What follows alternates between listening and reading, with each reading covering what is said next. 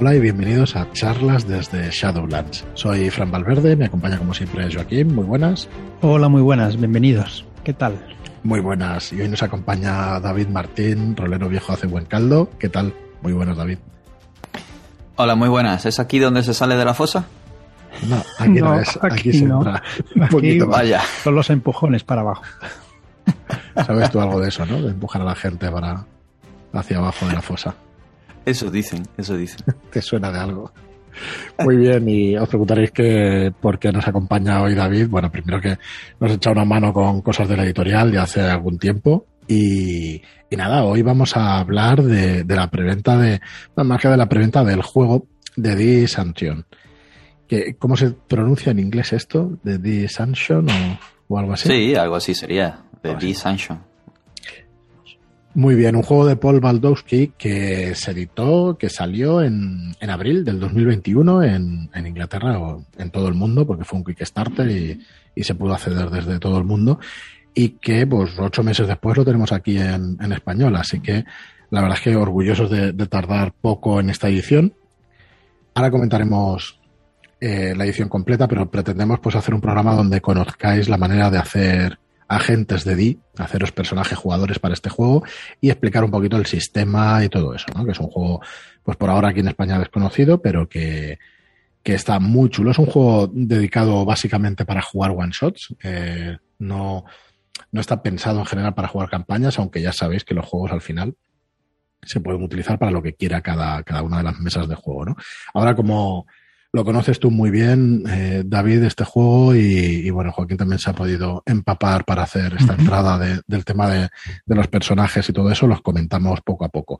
Yo solamente deciros que comienza hoy la preventa, que estará en preventa eh, tres semanas. Un momentito, que me busco las fechas, porque ya de memoria, al final voy a meter la pata, ¿vale? Lo tenemos del 12 de noviembre, que es hoy, hasta el 3 de diciembre en preventa y va a tener un precio especial de 19,95 y va a ser un juego bastante completo porque va a tener las reglas básicas y además va, va, a llevar siete aventuras. La aventura que llevaba el juego base más las seis aventuras que, que venían en el nuevo Kickstarter que hizo Paul Baldowski pues hace unos meses. ¿Cuándo acabó? ¿Hace un par de meses, David? ¿Puede ser? Sí, sí, acabó hace poco. Sí, sí, sí, sí. El mes pasado creo que fue. Es posible que tengamos hecha esta versión antes de que esté la versión inglesa impresa o ya está impresa, la verdad es que no lo sé. No sé si, si lo sabes tú, si ha llegado a mecenas las seis aventuras. Pues no lo sé, las aventuras estaban ya disponibles en Drive-Thru y él hizo alguna aventura adicional y realizó una nueva maquetación.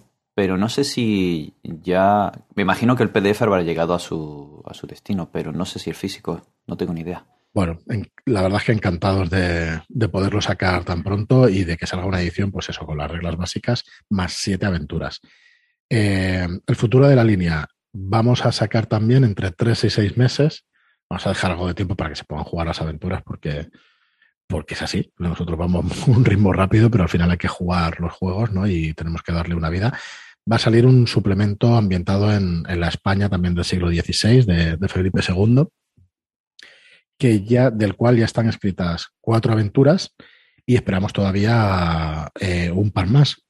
Una de ellas tuya, esperamos, ¿no, David? Estamos todavía ahí. Sí, claro, yo tengo, sí. yo tengo, ahí cociendo un par de cosillas, sí. Sí. Pues también pues va a ser un suplemento donde más o menos va a tener la misma, eh, la misma longitud, la misma extensión, perdón, que, que este juego básico, más otras tantas aventuras. Así que bueno, la verdad es que, no sé, creemos que va a quedar una, una edición muy chula de, de, este juego con estos dos tomos. Y a este primer tomo, mmm, creemos que también que tiene un precio muy bueno, eh, va a salir a 24,95 en tiendas, pero en esta preventa va a estar a 19,95.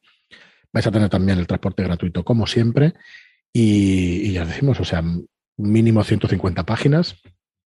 Así que, bueno, tenéis contenido para, para jugar pues estos siete one shots que puede, pues como siempre, ¿no? Convertirse estos one shots en, en varios. Eh, invitaremos a Zanir, si acaso, a que haga alguna. sí, de hecho. Eh, más que one shots, algunos pueden ser aventuras cortas, porque sí. la forma de plantearlas que las tiene el autor es, eh, en forma de una especie de sandbox a veces, para que tú puedas modularlo, tanto el, el tiempo como incluir tu propia hueco suficiente para incluir tu propio ahí, aporte en la aventura.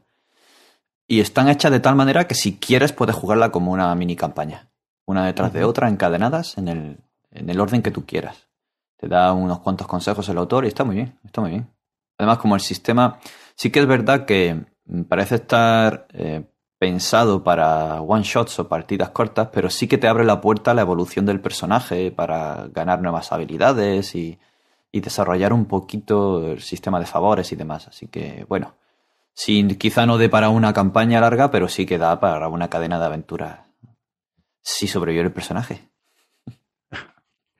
Como de mortal y de duro, bueno, ahora nos meteremos un poco ¿eh? en cómo funciona el juego y tal, pero sin que hayamos jugado un montón de partidas de este juego, ¿cómo lo ves el tema de...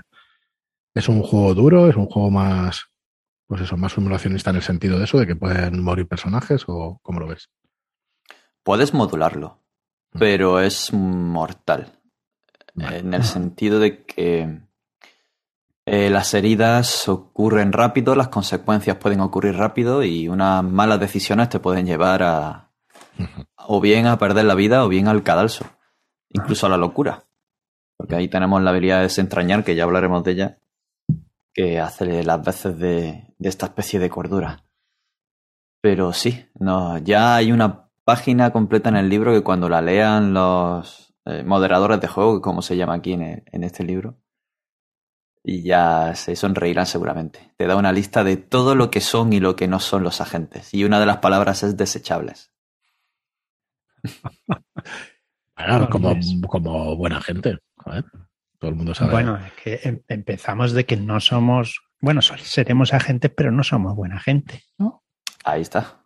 Correcto, son gente que de hecho, pues eso tiene que espiar o tiene que espiar sus, sus pecados o sus delitos, digamos, y que además nos van a presentar ese, en ese sentido se parece mucho a Blaneda, ¿verdad? Son, son personas que tiene que, pues eso, que van a ir al, al cadalso y que cambian esa condena por, por hacer los servicios a, a Blaneda y en este caso pues a, la corona inglesa, ¿no? Y a este, y este John Dee.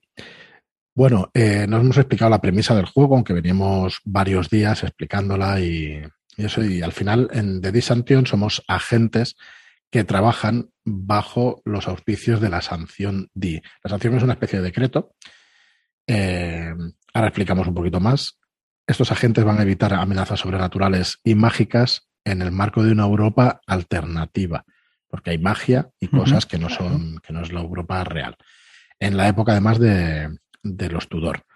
Los agentes, como muy bien decía David, no son héroes, son gente corriente, pero criminales sin futuro, a los que se les ofrece la oportunidad de suspender su ejecución y corregir los errores del pasado. Esto está un poquito más explicado que lo que hemos venido diciendo hasta ahora, ¿no? Esa es la premisa base del juego.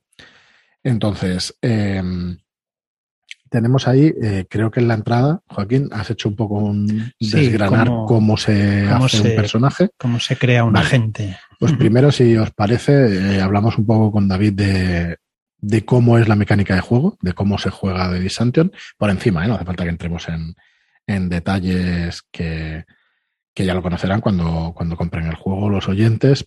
Y luego ya vemos cómo vamos a crear estos personajes jugadores que sí que tenemos aquí en guion. Así que cuéntanos, David, al final eh, hay tres características que aquí se llaman recursos principales, ¿verdad? Sí, sí, el sistema se basa en esos tres recursos. Eh, son los recursos físicos, intelectuales y sobrenaturales. Y en esos recursos lo que va a haber es un valor que va a apuntar al dado que vas a tirar. Puedes tener desde un D4 hasta un D10, si no me equivoco, en las habilidades y se, y se tira. Sí, podemos llegar al 10 en, al inicio. Supongo que lo podemos subir a 12. A 12 El juego nos permite, pero de inicio no. Sí, el juego a lo largo del sistema, cuando ocurre una situación en la cual haya algún tipo de conflicto, ¿no? Eh, si vas a abrir una puerta o, subirte a un caballo, vas a tomarte el tiempo necesario para no caerte, pero si te están persiguiendo o, estás a punto de quemarte, pues seguramente requiera de una tirada para hacerlo todo rápido y, que no haya ningún fallo, ¿no? Ya, ya conocemos cómo va. Pues cuando hay algún tipo de conflicto, en el juego lo llaman desafíos, sí que hay que hacer una tirada de recursos. La capacidad de poder llegar a 12, aparte de poder evolucionar de manera natural o sobrenatural, también viene marcada por una peculiaridad del sistema, y es que según la situación, si es favorable o desfavorable, puedes aumentar un nivel de dado de recurso o disminuir, incluso dos. Entonces podías llegar, llegar a tirar ese dado de 12 sin llegar a tener 12. Si las condiciones son favorables, aumentas ese nivel de daño. Si son desfavorables o el, si es un combate, por ejemplo, el enemigo tiene armadura y demás, pues vas bajando niveles de dado. Y de ese de 10 puedes llegar a tirar un de 6 en combate, por ejemplo. Pues realmente es un sistema bien sencillo. Siempre en esos tres valores, en esos tres recursos, es una acción física, ¿no? Que al final representa la fragilidad o la fuerza eh, de nuestro personaje. ¿vale? En gran medida de los aspectos de fuerza, agudeza manual, bueno, sí, de, la pericia, digamos, manual también, y de la violencia y del ataque y todo eso, ¿no? Todo lo que son ataques también. Todo lo que conlleve este físico, sí. Con este valor. El intelectual, que, constituye o que engloba el aprendizaje estructurado, la claridad de pensamiento y la asociación de ingenio y sabiduría para construir conceptos y principios defendibles. Bueno, esto hay juegos que, que abogan por la inteligencia del jugador, ¿no? Aquí mm, creo que no es exactamente así. ¿no? Esto intelectual se utiliza para algunas otras habilidades, pero no está hablando exactamente de la inteligencia del jugador, ¿no? O no sé si me estoy yo yendo por las ramas o desviando un poco. No, está apuntando más a los conocimientos y los recursos intelectuales y de memoria que pueda tener el personaje, creo yo. Claro, no es lo mismo un escriba pues, que un soldado o un luchador. ¿no? Claro. Vale. Y el sobrenatural eh, establece directamente la sintonía con, con, la magia que impregna y que rodea este mundo. El anclaje de la propia existencia esencial. la conexión con la magia, quizá, podríamos decir. Sí, con la magia y con lo que llaman el otro mundo, todo lo que hay más allá. Los demonios, los ángeles, el reino de las hadas, las Fae, y todo este tipo de criaturas. Porque aunque le llamemos aquí Reino de las Hadas, las FAE engloban un montón de cosas que son muy traicioneras y, muy cabronas a veces. Sí, sí, sí. Sí, claro, la idea que tenemos de eso, de las hadas es una, pero luego efectivamente ese mundo es, es muy distinto. Vale, entonces, a partir de aquí, bueno, no sé si seguir con el, el tema del sistema, ¿qué más podemos decir del sistema? David, explicamos alguna cosa más, aunque yo creo que en general se entiende. Tenemos esos dados, ¿no? Y sí, los personajes también, también van a tener habilidades. Vale, y pues si haces una tirada relacionada con una habilidad, eso te va a provocar que subas o bajes niveles de dado, igualmente. Vale. No hemos explicado una cosa, que cómo se tiene éxito. Tiras el dado y con Ahí un está la picardía. eso es. Con un 1 o un 2 es un fracaso y a partir de un 3 es un éxito, ¿no? Claro, realmente lo que haces teniendo valores de dado más altos o subiendo el dado en situaciones favorables es disminuir la probabilidad de fracasar, que siempre está presente, siempre puedes sacar un 1 o un 2, siempre. Obviamente si tu dado, el dado que tiras es un D4, te vas a pasar mal. Claro. Tienes la misma probabilidad en eh, tirando un D10 que un D4, ¿no? O sea, siempre el fallo es 1 y 2, ¿no? No sube. Vale. Siempre. Claro, si es un D4 tienes un 50%, si es un D10 es un 80%. Es eh, un 80 de éxito, un 20 de fracaso. Mm. Y así. Vale, pues ahora sí, entonces nos contabas que, hay una serie de habilidades que tienen los personajes para poder también aumentar el dado. Entiendo que las habilidades son para aumentar, no serán para disminuir, claro. Eso serán los defectos, quizá, ¿no? Sí, es para, es para aumentar. Aquí los defectos están marcados por consecuencias a lo largo de una partida, cuando recibes heridas o sufres experiencias que te afectan a nivel emocional también, que aquí lo llaman el equilibrio de los humores, que es lo que es el desentrañar, pues eso va a hacer que el personaje gane estas consecuencias y estas consecuencias pueden afectarle disminuyendo los niveles de dado.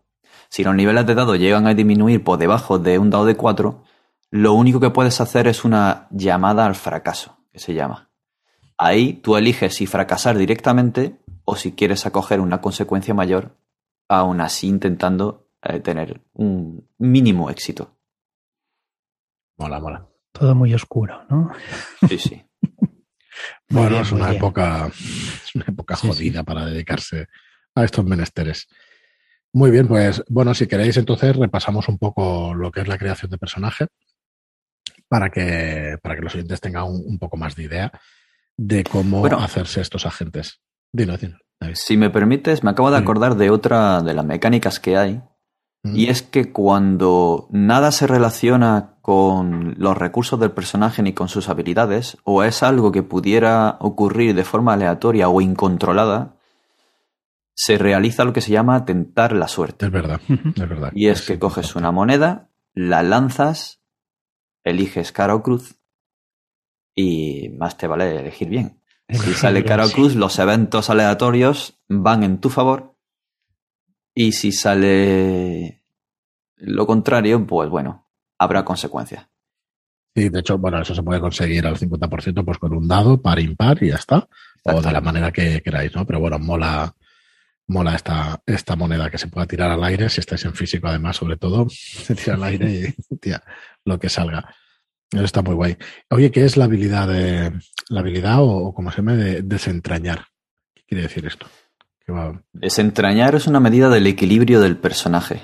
Aquí el, el autor, Paul Baldowski, apunta a, a esa forma de entender la medicina de aquella época, en la que eh, creían que había un desequilibrio de humores y te hacían una sangría, o es que habías acumulado un líquido extraño en el cuerpo y querían drenarlo. Pues intenta interpretar lo mismo, pero eh, incide directamente en lo emocional y lo psicológico. Desentrañar actuaría como una especie de, esta- de estabilidad mental. Cuando tú estás en presencia de algo sobrenatural o algo terrible, como ver a una especie de leprechaun horrible, o está pre- presenciando una escena sangrienta, hay que hacer una tirada de desentrañar. Sobre todo cuando hay algo sobrenatural. Entonces tienes- tiras un dado. Si te sale, bien. Que no te sale, bajas su nivel de dado y adquieres una consecuencia. Una consecuencia que está directamente relacionada con lo que has visto. Puedes elegirla o el autor nos provee unas tablas en las que tirando dos dados y eligiendo primero qué es lo que ha ocurrido y segundo la intensidad de lo que ha ocurrido, ya nos da unas pautas de lo que es. En lo- hay cuatro apartados, si no recuerdo mal. Uno es que hay un desequilibrio en la sangre, otro que es bilis amarilla, bilis negra y no me acuerdo del cuarto. Eso todo basado en el desequilibrio de humores del cuerpo, de esos líquidos corporales.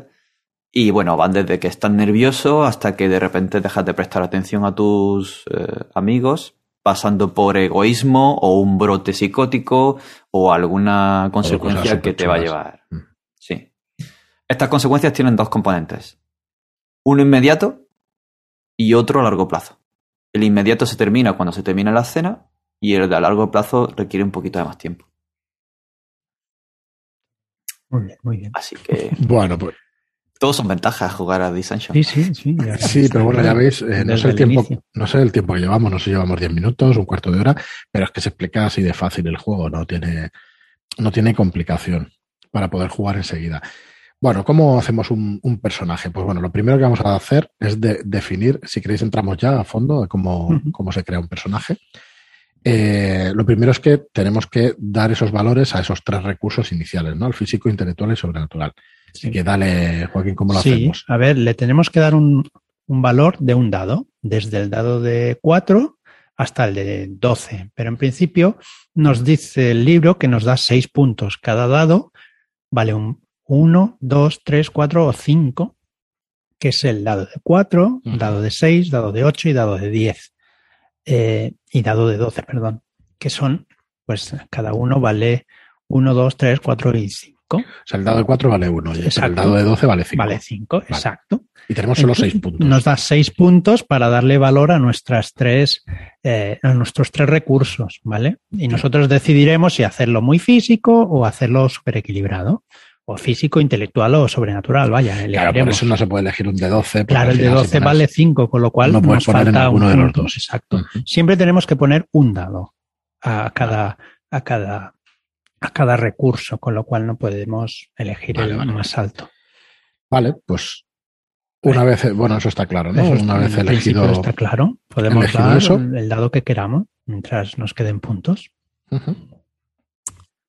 Después, eh, una vez hecho esto, eh, buscaremos el trasfondo a nuestro, a nuestro personaje, ¿no? Le moldearemos su perdición, ¿vale? Una vez fuimos gente corriente, pero algo nos llevó al camino oscuro, ¿no? eh, para empezar, pues buscaremos eh, nuestra ocupación, pues lo que éramos. Lo podemos hacer de manera, eh, ¿cómo es esto? Al azar, porque hay unas tablas, ¿no? O, o elegimos ahí, no hay problemas. Tenemos, podemos ser doctor, podemos ser paria, un barbero cirujano, porteador, cortesano, ¿vale? Después, eh, una asociación condenatoria, ¿vale? Esto puede ser la sociedad octogonal. Pero esta asociación que es Eh, por la que te condenan a, a- Vale, vale. Ujú. O sea, es la que te ha la que te ha enganchado haciendo algo malo, digamos. Sí, ¿no? Sí, esa a la que tú perteneces, digamos. Esa, esa asociación, Ah, a esa gente a la que tú has, has tomado contacto y has Vale. intentado aprender cosas de ahí. Pensaba que era al Vale. contrario. O sea, te has acercado a la negrura del mundo y a todo lo que hay esotérico a través de esa sociedad, digamos, o de esa asociación. Vale. Vale. Y después el enfoque que nos, que nos ilumina. ¿vale? Por ejemplo, el Liber Salomonis de Negromancia, los pecados de Longinos. Pues esto es lo que nos, nos lleva por delante. A partir de aquí, eh, elegiremos pues los favores de los ángeles, ¿vale? Esto nos lo puedes explicar un poquito qué son los favores. Sí, el hecho es que los personajes no solo han ido por el mal camino porque hayan estudiado cosas heréticas o hayan realizado acciones chungas, sino que han sido tocados por algo sobrenatural que Dee entiende que es el favor de los ángeles. Mm. Él ha estudiado mucho Los Ángeles y eh, de hecho ha transcrito lo que cree que es un alfabeto para comunicarse con ellos, el enoquiano y tal. Y, y él piensa que toda esta gente está condenada, pero tiene algo especial y es ese favor. Y ese favor, que piensa que viene siendo por ese toque angelical, le va a, va a hacer que estos personajes tengan una capacidad de realizar acciones sobrenaturales. Una en concreto. Y nunca son actos grandiosos. No, no estamos hablando de alta magia ni, ni nada por el estilo, sino algo pequeñito. Algo de lo que pueden valerse, además de sus conocimientos y sus artes, para realizar algo. No es un ritual, es algo que ellos pueden hacer rápidamente. Es como si fuera un truco de los de Dungeons and. Vale, pues esto funciona eh, una vez por sesión de forma automática, ¿vale? No tendremos ni que tirar ni hacer nada, ¿vale? Y pues eso es lo que decías, pueden lograr efectos improbables, pero siempre son peque a pequeña escala, ¿vale? Pues un objeto inflamable puede arder y perderse sin estar cerca de, de una llama, ¿vale? No obstante, esto lo debe decidir el moderador de juego si es posible y qué efecto tiene. Sí, o sea, es Vale. encender una llama o un, bueno, prender un Mm. incendio, pero no hacer. En, en los ejemplos hay, por ejemplo, eh, generar una ampolla, degradar algo, burbujeos, cosas así. Sí, lo que quería decir es que no, no puedes hacer que alguien entre en combustión espontánea, no en puedes. no. hacer arder a alguien como una tea. Algo bestia. Muy bien. Bien. Pues a partir de aquí las habilidades, ¿no? Las habilidades. Eh, cada cosa que hemos elegido, la ocupación y, y- y las cosas que hemos ido eligiendo, nos dará unas, unas habilidades. ¿Vale? A partir de esas habilidades elegiremos, creo que eh, al elegir nos dan ocho habilidades y elegiremos tres de esas ocho. Estas se pueden utilizar de forma activa como pasiva. Y en una situación ordinaria y sin estrés puedes usar una habilidad para explicar por qué tu agente puede hacer algo, descubrir algo o conocer algún hecho determinado. Eh, consigues lo que quieres sin ni, ni siquiera tirar por, por recurso. Ante un desafío, un agente con una habilidad relevante subirá el nivel del lado, ¿no? Que era lo que explicabas tú antes. Xavi. Hay, por lo que veo, hay grupos de, de conocimiento, ¿no? Hay grupos de habilidades y a partir de ahí elegimos elegimos estas tres. Al elegir la ocupación, la asociación pues. condenatoria y el enfoque, eso nos va a dar cada, cada elección que tengamos. Si elegimos el doctor, por ejemplo, pues el doctor tiene X habilidades y de ahí iremos eligiendo las que nos más nos interesen, las tres que más nos interesen por nuestro trasfondo. Y ya está. Sí, además la mayoría de las habilidades no es algo cerrado, digamos como en los juegos clásicos, sino que es engloba un- una serie de conocimientos. De hecho, en la mayoría de los casos son una, una palabra así como general que puede englobar muchas cosas. Por ejemplo, herboristería. Herboristería puede englobar mucho, de forrajear, recoger, identificar hierbas e incluso el tratamiento con hierbas. O sea que ahí hay libertad para la interpretación. Muy bien, pues bueno, vamos a pasar a cómo nos pueden hacer daño, cómo funcionan las heridas y cómo funciona lo de desentrañar, que esto sí que lo has explicado ya un poquito antes. Bueno, ¿cuántas heridas podemos llegar a tener? Porque es muy sencillo este sistema de daño. Pues comenzamos con tres puntos de herida. A mí me parecen poquísimos. Bueno, comenzamos y, y acabamos. Me parece que las heridas son el daño Sí, que sí. se puede soportar y, y son Ya tres sí, puntos. bueno. No los los- ves poquitos. ¿A los tres puntos mueres? Cuando, pie, cuando ganas tres heridas, aparte de las consecuencias que vas ganando, que con cada herida se pueden ganar consecuencias, hay que hacer una, tira- una serie de, de tiradas. Estás entre la vida y la muerte y hay que utilizar tentar a la suerte para llevarla a cabo. O sea, no puedes tirar a tu físico por muy físico que seas. Coges tu moneda o tu par o impar en un dado y si tienes éxito, bien, y si no, marcas una casilla.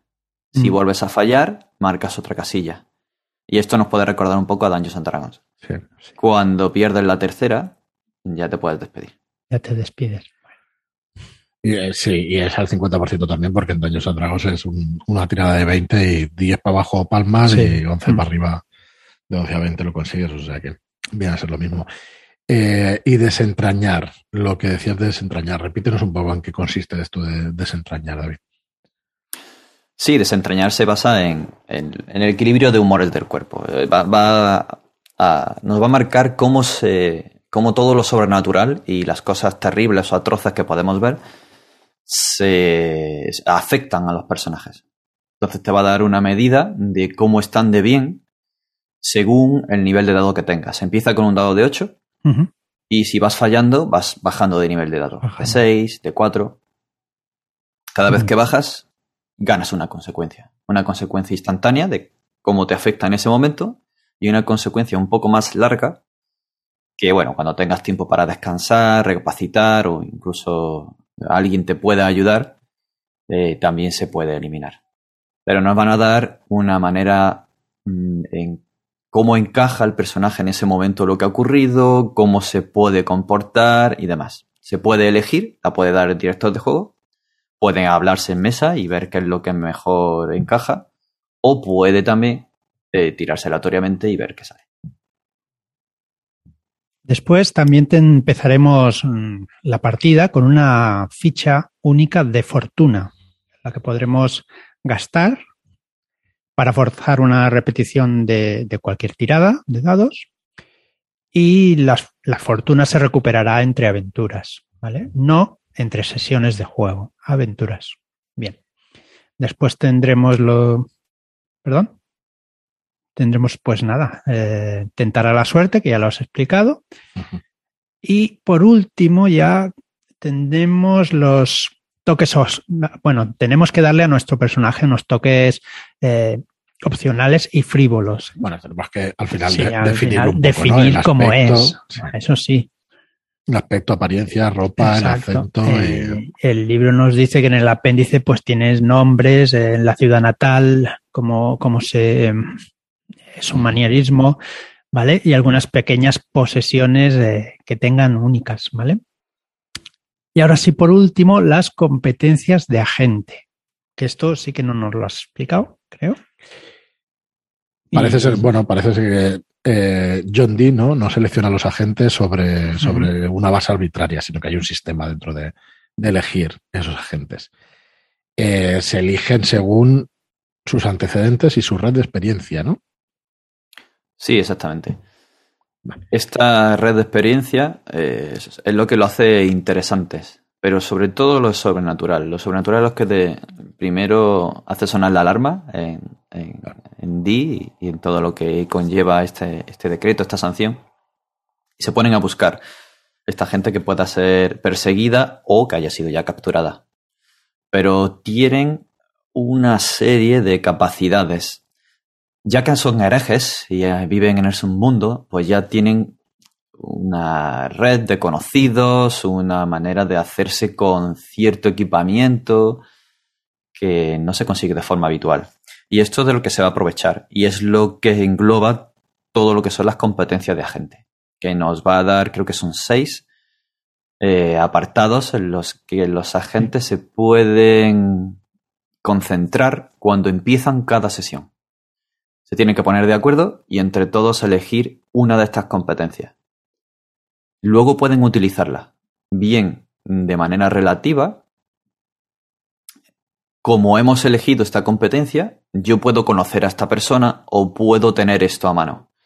Y si es algo importante y que les pueda ayudar a, ayudar a resolver el caso, como lo hará en el caso de las marcas de las criaturas, y ya hablaremos de ello en algún momento, la puedes consumir y obtienes un efecto mayor de ese recurso.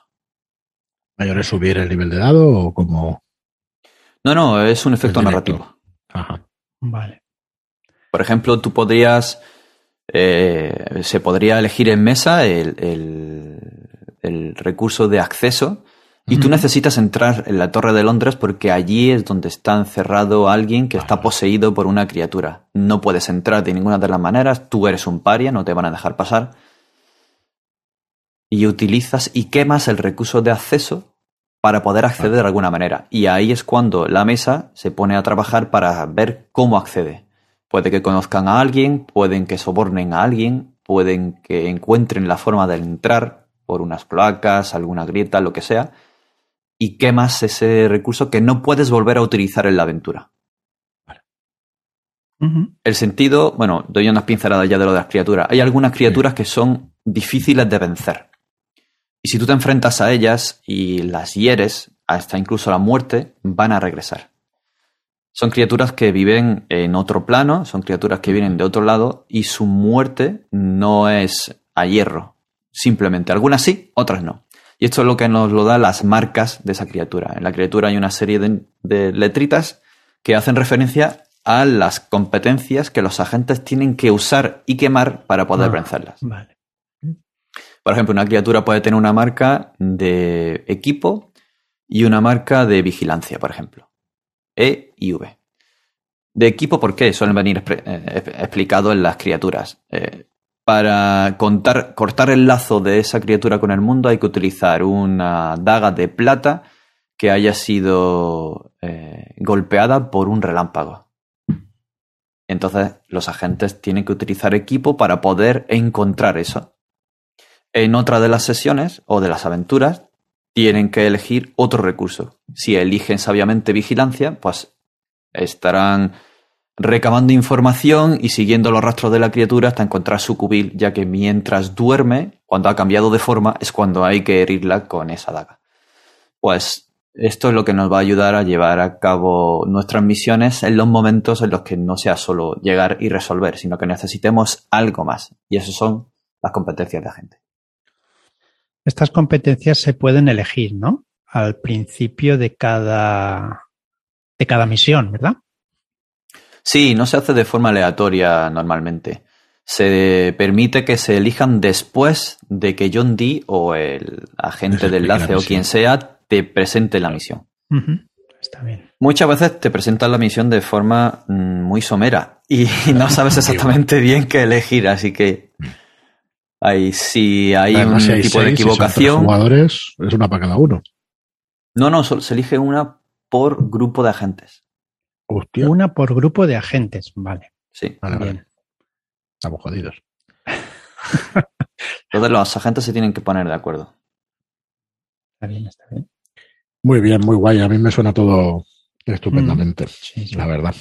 Yo la verdad es que espero que, que os guste lo que estáis oyendo. Creo que lo dejaría Eh, aquí por hoy yo creo que hemos explicado o sea, por encima cómo funciona todo y ya veis que es muy sencillito.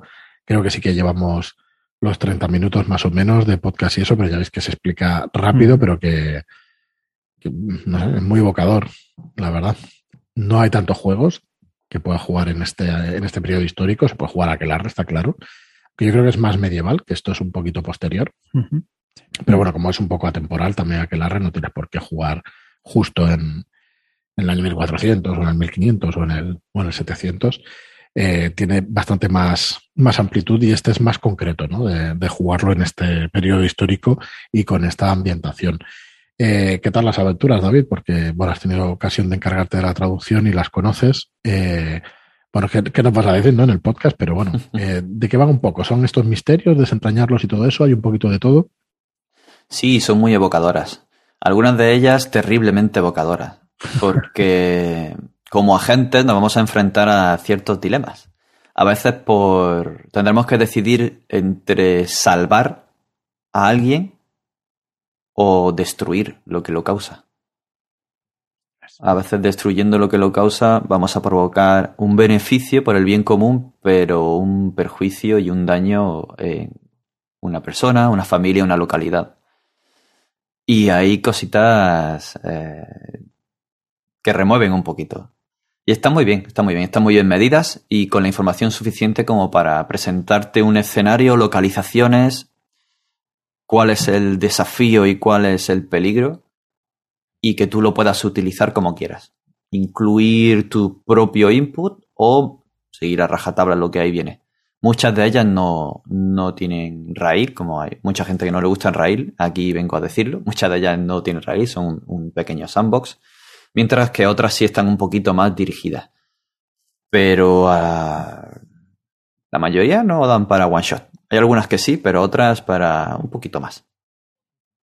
Y era la última pregunta que te iba a hacer, si creías que se podía jugar una sesión o que, algunas de ellas pueden llevar algunas sesiones más, ¿no? Sí, ahí al fin y al cabo es una investigación con componentes sobrenatural y, y sucio y oscuro al mismo tiempo, dependiendo también del tono que queramos darle. Así que a veces la investigación se alarga, otras veces llega a callejones sin salida y, tienes que encontrar una pista que se te ha olvidado y esto hace que se alargue muchas veces la partida. Pero tiene ese toque, ese toque de esa Europa en pleno desarrollo, mm. ya con la pólvora, con los grandes galeones, con con todos esos recursos, pero al mismo tiempo con las calles sucias, con la gente pobre y, las creencias paganas que siguen estando por ahí. Y están, están muy guay. De hecho, eh, en Inglaterra, que es donde suceden algunas de ellas, otras suceden a lo largo de Europa, podemos encontrarnos ruinas de otras épocas. Hay ruinas sajonas, ruinas romanas, y aparte de, de todo ese trasfondo FAI sobrenatural, este punto y estas ruinas también van a dar, le van a dar un punto de partida para posibles secuelas o líneas secundarias de las aventuras. Y de hecho te lo plasma en algunas de ellas. Si no recuerdo mal, hay al menos dos en los que hay algunas ruinas y te dice, esto puede ser un punto de partida para una aventura que venga de aquí o utiliza esto para tu aventura posterior. Y está muy bien. Se pueden incluso encadenar a modo de pequeña campaña y, vamos, están muy bien medidas. Hay, material para poderlo jugar, así que... Sí, sí. Bueno, lo vais a encontrar todo en shadowlands.es barra D, barra DEE, e, Dinamarca, España, España, shadowlands.es barra DEE. E. Ahí tenéis toda la información y participar ya en la preventa de, desde hoy hasta el día 3 de diciembre. Así que nada, esperamos que, se una mucha gente y ver muchas partidas de, de John Dee de, que la verdad es que está francamente interesante y bueno, no os perdáis el próximo suplemento, el de la ambientación española, que realmente está, vale muchísimo la pena. Vais a ver Escorial y como estas cositas que, que sucedieron en esa época en la, que, vamos, súper sugerente. La verdad es que me hace mucha gracia. Luego, lo que tú decías de las aventuras no están únicamente en Inglaterra, sino que, de hecho, la del básico era una aventura que discurre que no está en Inglaterra, o sea que es curioso, pero sí, pero sí que se discurre en Cracovia, con uno de los reyes de la zona, al que John Dee intenta impresionar para ganar su favor porque necesita algo de él. Y allí que nos vamos nosotros con John Dee a hacer las Europas. y, y ocurre, y además de una forma, tiene, tiene su punto oscuro también.